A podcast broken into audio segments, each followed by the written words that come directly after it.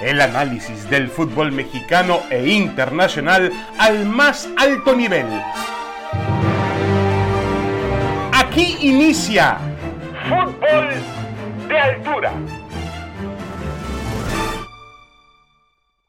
Damas y caballeros, bienvenidos, bienvenidos a Fútbol de Altura. Aquí estamos en este podcast de ESPN junto a Roberto Gómez Junco y Paco Gabriel de Anda. Roberto, Paco, ¿cómo están? Bienvenidos, les saludo con mucho gusto. Muy bien, David. Igualmente, Paco, bienvenido, Denis. David, un gusto saludarte. Lo mismo a Roberto, un abrazo y desde luego a nuestro invitado de lujo, a Denis Teclose. Correcto, Denis. Denis Teclos, que es el, el, por si mucha gente no, a lo mejor no lo ubica, es jefe, trabajó algún tiempo en la... Yo conocí a Denis Teclos todavía cuando trabajaba en Chivas, sí, en la Federación Mexicana de Fútbol. y, y también, por supuesto, ahora es jefe de operaciones o presidente deportivo, o llámele como usted quiera, del Galaxy de Los Ángeles, uno de los equipos más importantes que hay en la MLS en el continente. Eh, Denis, eh, bienvenido, muchas gracias por estar con nosotros. No, gracias, un gusto saludarlos, la verdad, y qué bueno que están bien. Bueno, Denis, yo te quiero hacer una pregunta fuera, un hombre tan conocedor del fútbol eh, como tú en, en, en, muchos aspectos, el fútbol cancha, el fútbol de oficina. Escuchaba una declaración de un jugador de Jamaica decir que el nuevo rival a vencer en el área de CONCACAF no es México, sino que es Estados Unidos. ¿Estás de acuerdo con esa, con esa declaración?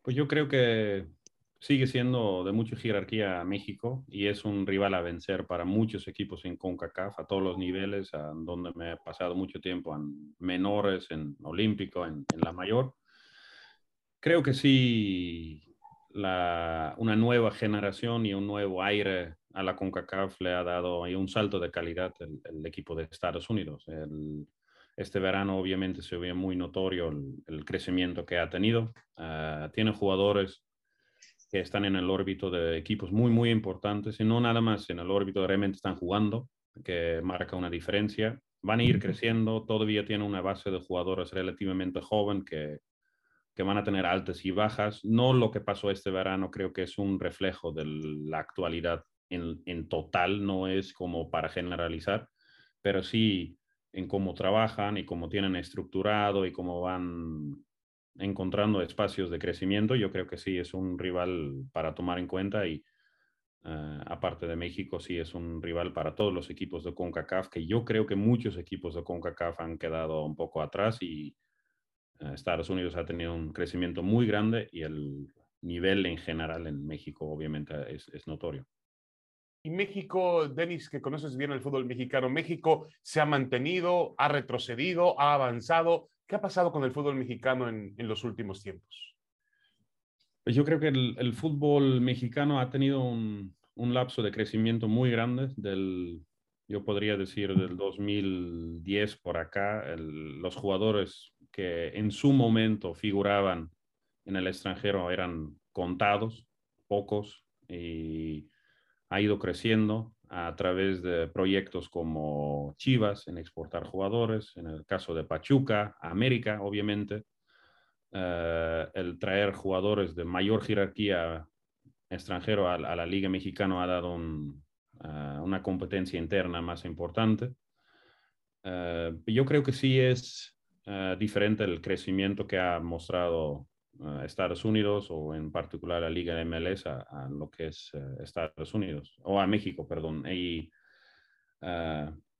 yo creo que sí tienen que obviamente pensar ahora en, en, en, diferentes oportunidades de crecimiento, de darse a conocer más en el extranjero, los equipos mexicanos, en Europa particularmente. Uh, creo que es muy importante que formalizan eventos puntuales que tienen un impacto deportivo en Estados Unidos, ahí pueden generar más ingresos. Creo que la apertura para que jueguen jugadores talentosos fuera de México no nada más ingresa a, obviamente recursos a los clubes, pero también abren oportunidades para mucho talento que existe en México. No es una coincidencia y no es porque ha estado una administración o otra administración, pero en general a nivel juvenil en México ha dado mucho a conocer Nada más la gran pregunta es cómo gestionas estos juveniles y cómo gestionas estos talentos que sí existen, y no nada más en México. Aquí hay mucho talento mexicano, en Los Ángeles, en Texas, en todos lados, y la cantidad de talento es, importante. Yo creo que podrían y deberían de, fijarse en una postura los equipos en México para, para crecer más y darse a conocer más y literalmente eh, tener una, una mejor uh, ¿Qué hablan, Denis? Futuro. No. que, ¿Te hablan, a, ¿Le hablan a Denis? No. Denis, a, mí ya, a mí ya tiene un rato sin hablarme. yo sé que es. Yo sé que es. Este está en Los Ángeles, que la vaya bien. Sé, Denis, que está, está, está, trillado el tema y es, y es recurrente la pregunta, pero es obligada, ¿no? Tú que conoces que conoces el fútbol de ambos lados a tal, a tal grado, ¿qué, ¿qué, diferencias establecerías? ¿Cómo compararías el fútbol de la Liga MX con el de la MLS, particularmente de las ligas. ¿Qué, diferencias y similitudes establecerías en lo que es el fútbol dentro de la cancha y fuera de la cancha? ¿Cómo se juega y cómo se maneja administrativamente el fútbol? Para mí, como sería aventurar decir quién está mejor o, juzgar quién está mejor. No, no es como uno está mejor que otro, no está, uno es peor. En yo creo que son totalmente distintos en cómo se manejan. Al, la cantidad de restricciones y la cantidad de... está muy solicitado, señor de Anda. La cantidad de, de restricciones y, y, temas administrativos que se rigen aquí en la liga de MLS, bien o mal, es muy distinto a lo que hacen en México, bien o mal. El, el, la, la, confección de plantillas de jugadores, cómo manejan el tema de subir jugadores a sus jóvenes eh, y cómo los pagan, cómo, cómo los involucran. El, pero dices, mismo, mismo, el mismo calendario. Pero dices bien, bien o mal, o sea, ¿no te atreverías a decir quién lo hace mejor? Simplemente hablas de manera Muy distintos, muy distintos. Yo creo que tienen muchas cosas muy buenas en MLS, muy buenos, pero también uh, detienen un poco el crecimiento aún más de la liga en, en, en MLS. El, el, el, hecho que tienes que, por ejemplo, para mí, negociar a un jugador no es directamente con el jugador y su agente. Hay siempre un tercer parte que es la liga uh, como entidad, porque todo es centralizado y se hacen muy complicaciones las negociaciones y, y, a veces toman mucho tiempo y pierdes las oportunidades. En México, este es muy, mucho más sencillo. Si tú haces bien tu trabajo, tus procesos y tus temas administrativos, es mucho más directo. Luego, el, el, el hecho que aquí son proyectos un poco más a largo plazo, a veces eh, la gente pues no tienen tanto prisa, no tienen tanto la urgencia, se acomodan a veces un poco en cierto sentido y se pierden oportunidades. En México es un poco más, a veces, a demasiado prisa, a demasiada urgencia y con tanto presión toman decisiones un poco a la, eh, bueno, a lo que sea. A la ligera. Y, y, a la ligera. Y pues es un poco entre los dos. Creo que el, la cultura por cada país, fútbol en México es una prioridad en la sociedad, en la comunidad, en las familias, en las pláticas, en todo. Aquí nosotros jugamos un clásico el sábado pasado contra el FC y ponen todavía un partido de high school fútbol americano antes de, de nosotros en la tele. Dices, no, bueno, pues ¿de, ¿de, qué estamos hablando? Si realmente quieren crecer más, tienen que quitar un poco de este tipo de asuntos, ¿no? Pero pues es un tema cultural y es un tema que está arraigado a la sociedad, que pues, el, el, el, fútbol es aquí para cierta comunidad y no es la importancia principal en, en, la plática del domingo con la familia. Y en México sí. Y creo que por lo mismo toman las cosas con, a veces un poco demasiado con emoción, pero pues obviamente avanzan y, y tienen más importancia el fútbol en una familia donde también los jóvenes toman con mayor importancia el hecho de lograr algo en el fútbol, el, el deporte en sí lo toman con mayor seriedad a veces. Aquí es siempre una lucha de cuál es la percepción del fútbol, cómo se puede posicionar más positivo, cómo podemos promover, porque siguen siendo muchas cosas al, uh, ciertamente cercano a lo que son eventos, no, no un, una batalla de deporte. Paco. Sí, eh, Denis, a ver, tú eres eh, conocedor del fútbol mexicano y de la MLS, ¿no? Trabajaste en un fútbol formativo en México, trabajaste en la Chivas, selecciones nacionales, hoy trabajas en el Galaxy de Los Ángeles, eres voz autorizada. Hay polémica porque nos gusta en México sobre todo, ¿no? Eh, ¿Cuál es mejor liga? ¿Qué fútbol ha crecido más? Yo te preguntaría, ¿cuál es el parámetro para medir el crecimiento de un fútbol? Por un lado dicen que la MLS ha crecido, pero todavía no van a un mundial de clubes. Por otro lado se dice que México eh, trabaja muy bien con fuerzas básicas, pero hoy Estados Unidos exporta más futbolistas y están más consolidados en mejores equipos en Europa.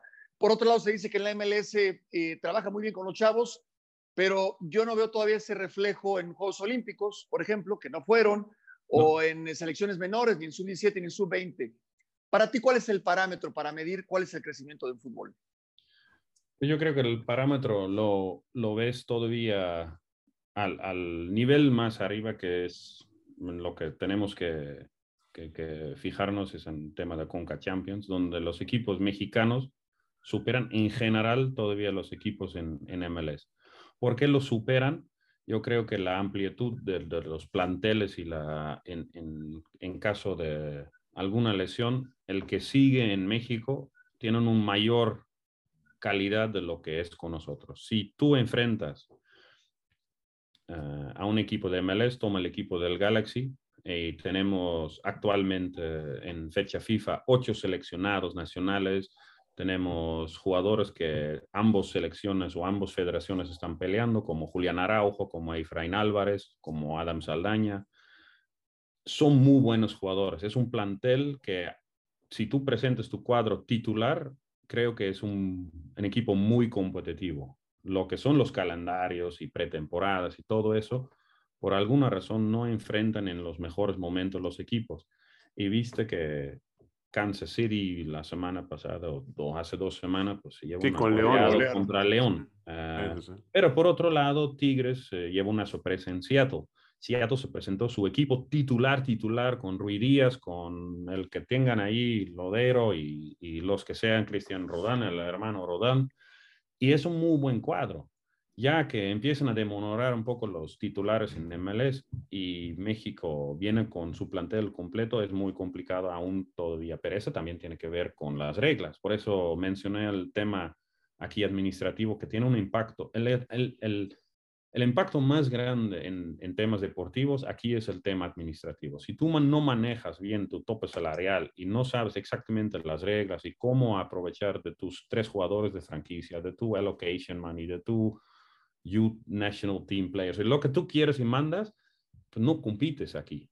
Es imposible de competir. Es un, uh, una liga que es tan restringido por eso y a veces siente, estando aquí internamente, que se da un freno todavía al crecimiento más grande de la liga. Porque bueno, Denis, mucho talento. Hubo una franquicia ahí mismo, rival del Galaxy, que intentó, a mí me parece, manejarse como una franquicia mexicana o administrarse a la mexicana, y que en paz descanse, yo tengo mucho respeto Chivas por, USA.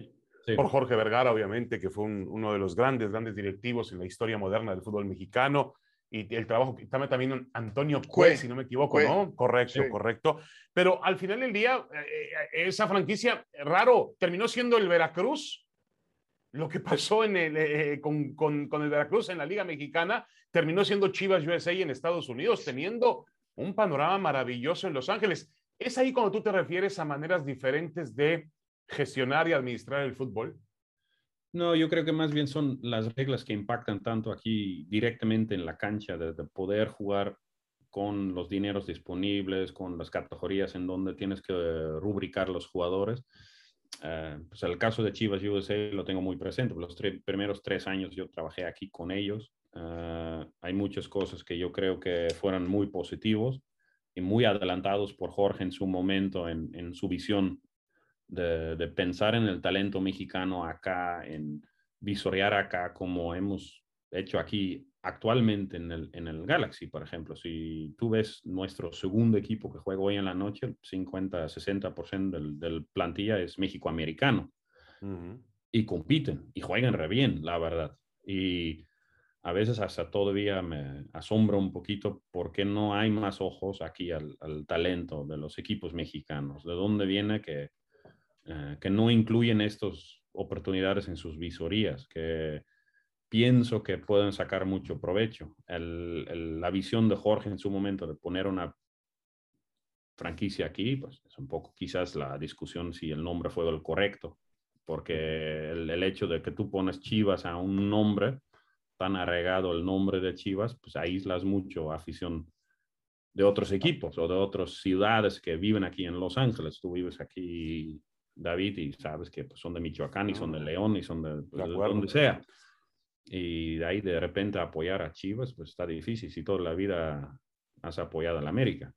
Claro. ¿Cómo ves, Denis? ¿Cómo, ves esta aparente tendencia hacia una fusión Liga MX, MLS?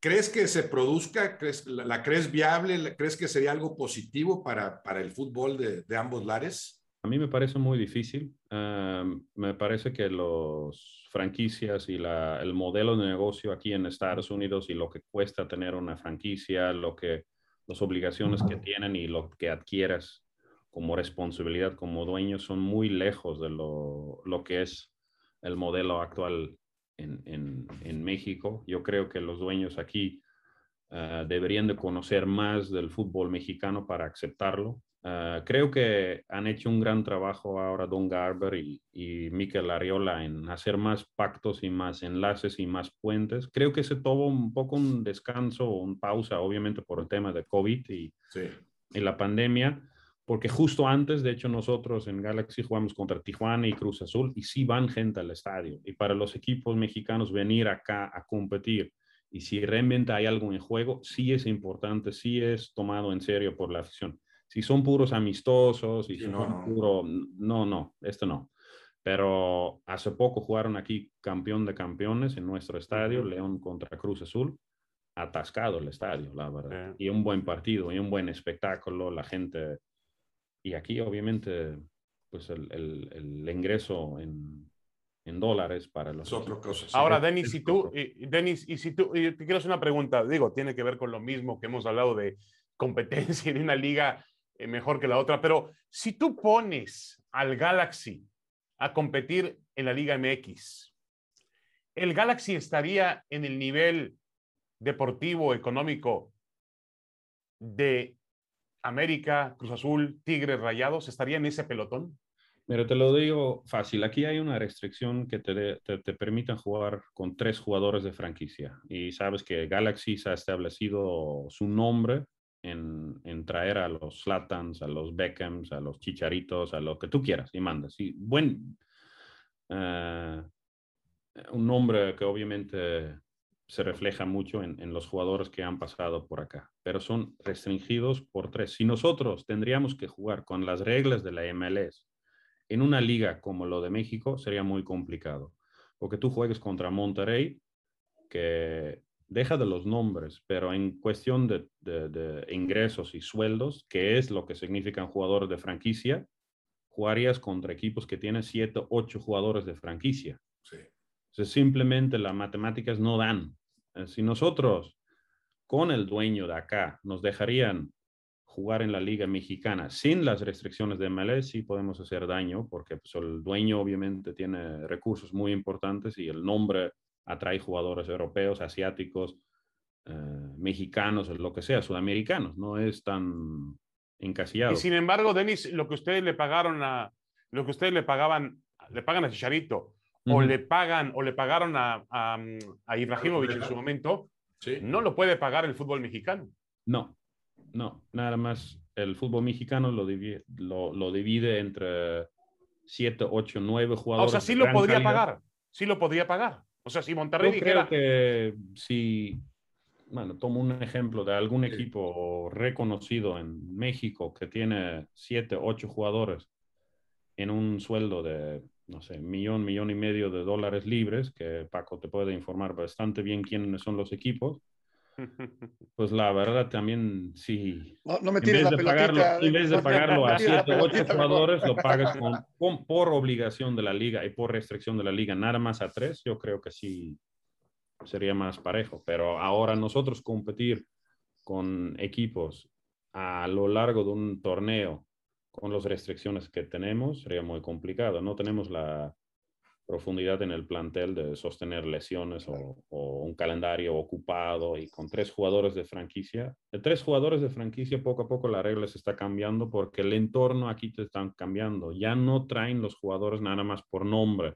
o pensando, no, pues con cierto jugador llevamos cierta comunidad al estadio. Ya no funciona. Tienes que tener una infraestructura vasto, tienes que tener un, organigramo importante, tienes que tener una, un tema de operación de, fútbol importante, tienes que tener tus segundos equipos, tienes que tener tus eh, fuerzas básicas en orden. Y no es que me traigo a Beckham o no me traigo a Pirlo o me traigo a David Villa y tengo éxito. Claro. Este el caso del Chicharito, Denis, ¿Mm? en el caso del Chicharito, eh, ya que lo mencionabas, eh, es una figura reconocida, sobra decirlo. Eh, llega al equipo, no le va bien el primer torneo, el segundo inicia muy bien, hace goles, me imagino que por consiguiente vende playeras, genera muy buenas entradas, etcétera, etcétera, y de repente se lesiona y, no y, deja de jugar, no vuelve a aparecer. ¿Cómo te manejabas tú en México? ¿Perdón?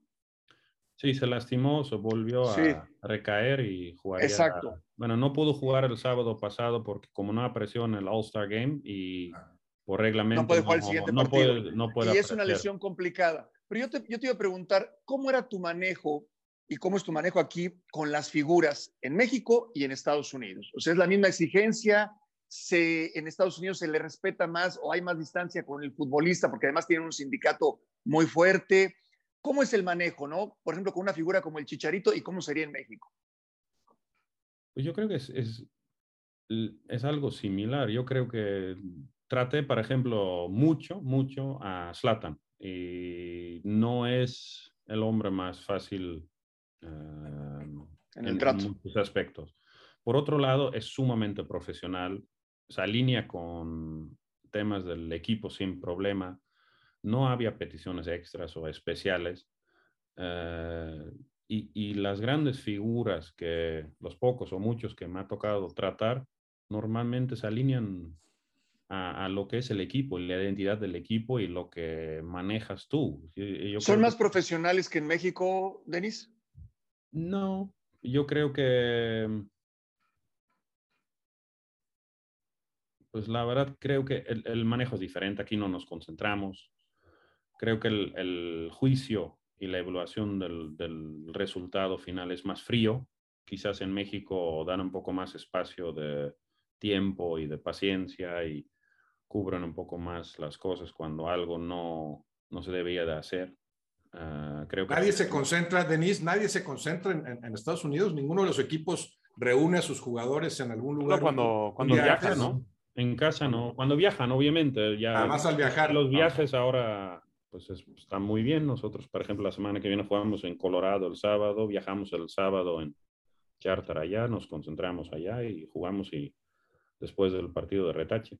Eso se parecería más, Denis, a, Europa. Tú que también conoces el, fútbol europeo en general, en las, en las grandes ligas europeas, eh, eh, utilizan este mismo esquema, o sea, se concentran. en Holanda tampoco. En, en Holanda al menos que, por ejemplo, el Ajax juegue contra Feyenoord a veces como para...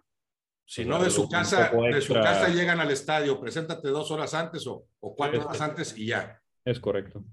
Es un poco más la cultura del estadounidense, ¿no? Yo me acuerdo haber visto una serie mundial y estaba fuera de Yankee Stadium y veo bajar de un taxi amarillo a Derek Jeter. Venía a jugar el partido de la serie mundial bajándose de un taxi, ¿no? Sí. tienen, tienen otro tipo de responsabilidad y, y, ahora, Denis, lo que te preguntaba. el, el, sábado pasado, para, perdón, David, nada más para dar como último ejemplo, fue un clásico y es bastante notorio el partido, mucha gente en el estadio de LFC. Eh, nosotros nos juntaron los jugadores en un hotel en Manhattan Beach, ahí estaba el camión, eh, comimos juntos, eh, todo está muy bien organizado, todo a tiempo, un itinerario profesional y espectacular, pero no nos concentramos un partido un día antes del partido de LSI. Entonces dejan mucho más la responsabilidad a los jugadores. Al final, yo no sé, porque también he visto de todo, he visto en México y también los extra concentraciones o los castigos de concentración. Yo no sé qué funciona. Yo bueno, en Chivas, en Chivas, Denis, Chivas era una Chivas tenía esa problemática de, eh, en los últimos tiempos lo ha tenido de escándalos por jugadores que perdían, pues que aparecían en lugares inapropiados para un futbolista, ¿no?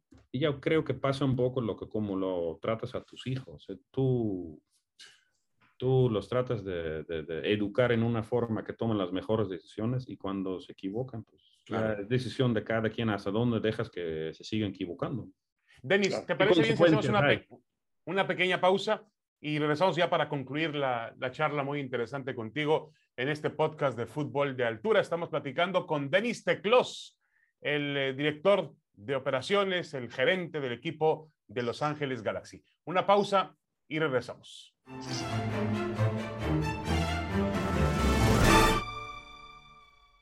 Continuamos en Fútbol Altura. Estamos charlando con Denis Teclos, director de operaciones del Galaxy de Los Ángeles. Adelante, Roberto. Eh, Paco. Paco. Paco. Eh, Denis, muy interesante la, charla. A mí me, gustaría que me platiques un poco de tu experiencia en, Chivas y cómo lo ves a la distancia, ¿no? Es, ¿Será que el fútbol ha cambiado tanto y que si antes enfrentabas a un equipo como América que tenía una base de mexicanos y tres extranjeros, era más fácil competirle hoy, tú que solamente tienes mexicanos, en la actualidad en donde, por ejemplo, Tigres pues juega con 10 extranjeros o Cruz Azul igualmente y, tú sigues jugando con tus mexicanos. Esa es la razón y si hay manera de que Chivas o cuál sería la manera en que Chivas pueda volver a competirle a los grandes, porque hoy honestamente no les compite. Eh, mis experiencias en Chivas han sido dos y muy distintos. El tiempo cuando ah, Jorge compró el equipo en el 2002, estuve ahí ah, junto con Hans Westerhoff. Eh, la verdad fue una experiencia espectacular. Em, el énfasis y, muy adelantado en, muchas cosas, Jorge, como ya les dije, eh, fue en, reforzar mucho su, su marca a nivel local y nacional, con una infinidad de visorías, con una, un apoyo de recursos a, fuerzas básicas tremendo, por eso el, hecho de, venir Hans y yo eh, en su momento. Eh, me acuerdo de muchos eventos que se hicieron para reclutar jugadores en una forma sumamente activo y no en base de, como se hace ahora mucho en, inteligencia deportiva y estadísticas, no realmente ir a las canchas, realmente recorrer el país en camión, en miles de viajes. Y se reclutaron muchísimos jugadores de muchísimo nivel, Paco. La verdad, eh, me acuerdo de, las pláticas con los papás de Pato Araujo, de Carlos y Alejandro Vela, de em, Ulises Dávila, y pues a lo mejor no suenan tanto ya, pero en su momento eran jugadores que se incorporaron a fuerzas básicas, el énfasis de Hans era mucho en mejorar los entrenamientos, porque lo que hay en México es talento, mucho talento, mucho, mucho, mucho talento. Ya lo hemos visto y lo podemos discutir en mil horas más, pero el hecho que hay mucho talento es sí hay. Eh, ¿Cuál es entonces el, punto para poder hacer rendir a los... ¿Hay formadores? ¿Hay, formadores, para ese talento? Y yo creo que ese es el punto ah, que donde en México deberían de poner muchísimo énfasis, porque todo lo que educas a un corto edad se va a ver, reflejado a una edad más grande. Todo lo que tienen de costumbres, todo lo que tienen de, de hábitos, de creencias, de iniciativas dentro y afuera de cancha se va formando desde joven. Entonces el énfasis mucho era en, la primera etapa que estuvo yo en Chivas, era en eso, en formar eso, en pulir eso, en mejorar eso. Y además eh, se tuvo la posibilidad de encontrar jugadores de afuera que marcaron un, impacto tremendo. Si tú traes jugadores en Chivas, que es, sumamente eh, difícil, es sumamente complicado, como, y no va a ser complicado ahora ni antes, va a ser complicado en el futuro porque cualquier equipo para que tú traes el mejor talento ya notorio en la liga mexicana, pues van a decir Chivas está bien. Mientras que los Américas, los Tigres, los Monterrey pueden voltear a Paraguay, a Uruguay, a Argentina, a Holanda si quieren. Y, y en, entonces el énfasis en esto en Chivas creo que en, en esta primera etapa que estuvo ahí fue muy positivo la intención de buscar también fuera de las fronteras méxico-americanas fue muy positivo y va sumando una cantidad de talentos impresionante. ¿Qué haces con el talento? Creo que es la, la gran pregunta para que lleguen bien formados, porque al final puedes encontrar algún toque al primer equipo, como en la primera etapa que estuvo ahí, que vino Paco Palencia, que tuvo un impacto muy importante, el Bofo Bautista, eh, y sí había jugadores de mucho impacto, como Ramón Morales, Ramón Ramírez, Manuel Sol, y ya no es cualquier equipo, compiten y compiten. Y Chivas a lo largo de la historia ha mostrado que sí pueden competir con mexicanos, y son competitivos, y pueden quedar campeones. Y actualmente de, de, de una discusión si podrían competir con extranjeros, yo estoy plenamente convencido que los mexicanos pueden competir con extranjeros, pero dándoles las herramientas y la formación y la indicación y, y una línea de trabajo sumamente bueno, no, no, no, hace, no hace mucho, Denis, que fueron campeones, ¿eh? Con Matías Almeida, digo. si no me equivoco. Entonces no es así un, un cielo. Ahí no fue... Uh, y competieron. Sí, sí, sí. Y, ganaron títulos. Y ganaron títulos. Y, competieron a nivel internacional. Y le ganaron la final a Tigres, un equipo que es ganaron la final y lo ganaron la final a Toronto. Y sí. Toronto en su momento con Altidor, con Michael Bradley, con Jovinko, tampoco no pudo contra mexicanos. Y, y la verdad, eso es lo que siempre me ha dado mucho orgullo. El primer paso que tuve en México fue por por Chivas y la oportunidad que me dio Jorge. Obviamente mi familia, mi esposa es de Guadalajara y tengo mucho cariño para este tipo de cosas y, y, y la verdad estoy muy convencido con el, el proyecto. Pero, no nada más en Chivas, ¿eh? también en los demás equipos deberían de aprovechar mucho más el, el talento mexicano. Yo también estoy, eh, a ver, también, también hay una, hay algo evidente, Denis. Es decir, mira, en este podcast tenemos la oportunidad de tener a dos exdirectores deportivos de las Chivas. También se ha desperdiciado mucho talento en muchas partes y como que no ha existido una, una dirección y, y, tampoco podemos, vamos, olvidar que en los días de Jorge Vergara también había mucha incertidumbre e indecisiones y, y sobre todo el, el, resultado del primer equipo cambiaban el termómetro de todo en la organización. Si ganabas o perdías el domingo, ya era una imagen diferente la que se sentía en el equipo. Sí, de un día otro. No se han tomado decisiones mm, exactas, correctas, de mantener un plan y un proyecto. Yo creo que en general el, el, el fútbol mexicano, como todos los ojos están metidos ahí, todas las opiniones llegan a, a tener un, un, huracán de, de presión y, y las los decisiones a veces no se toman en la forma más correcta con presión.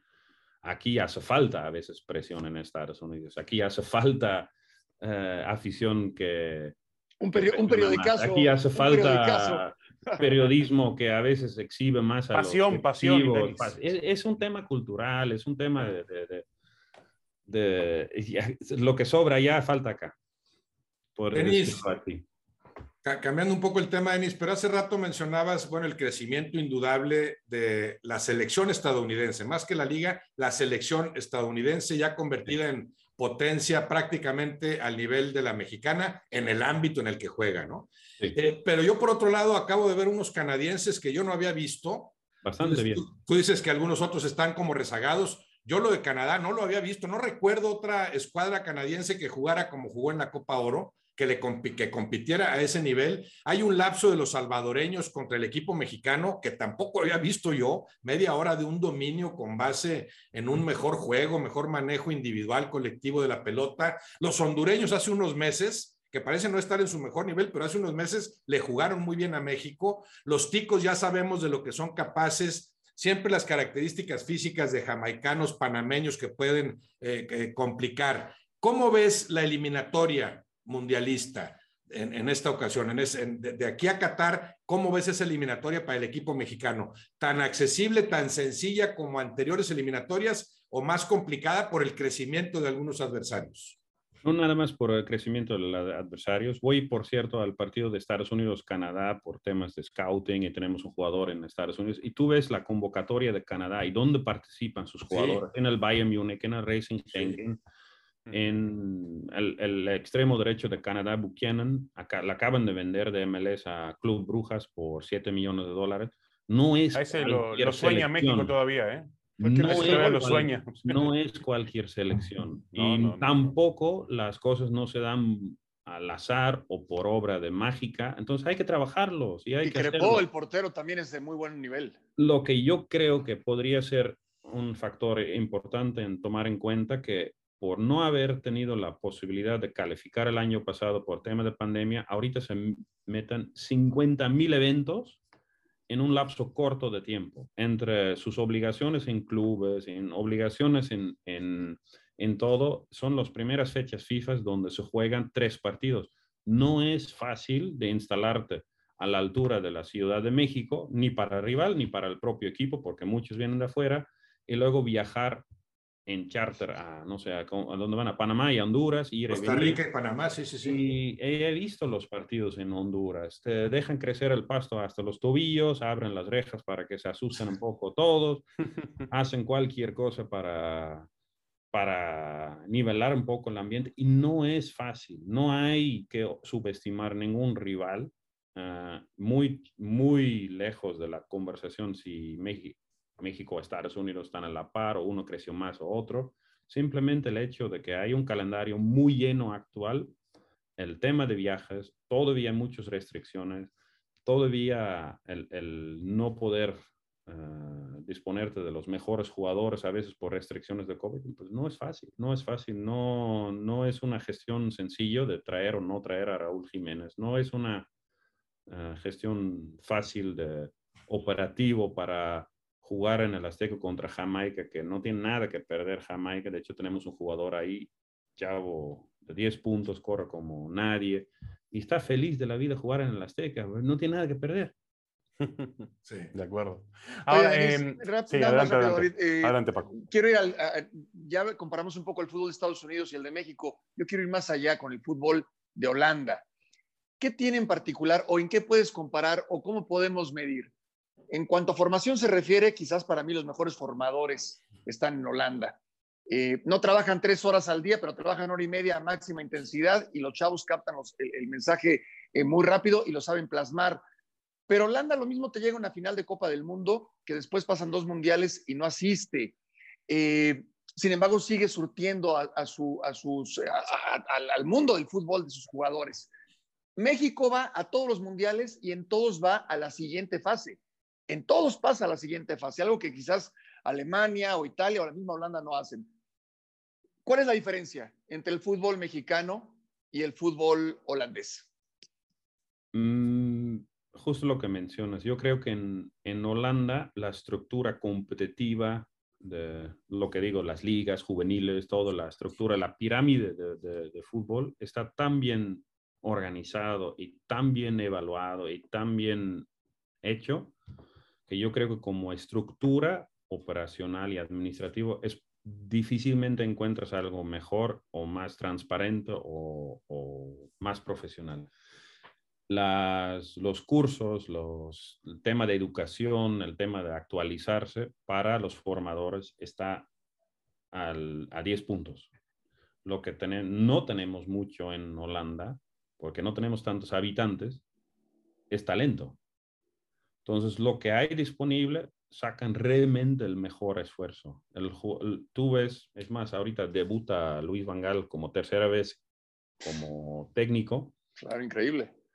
Y la verdad, también, pues este es algo porque con el anterior entrenador no fue, las expectativas en la Euro fueron diferentes, pues otra vez hay que sacar a, a Luis Vangal del retiro y tiene que... Perdóname que te interrumpa, Denis, nada más en esta idea. Entonces, ¿tú crees que en el fútbol holandés y el mexicano la diferencia abismal está en los formadores?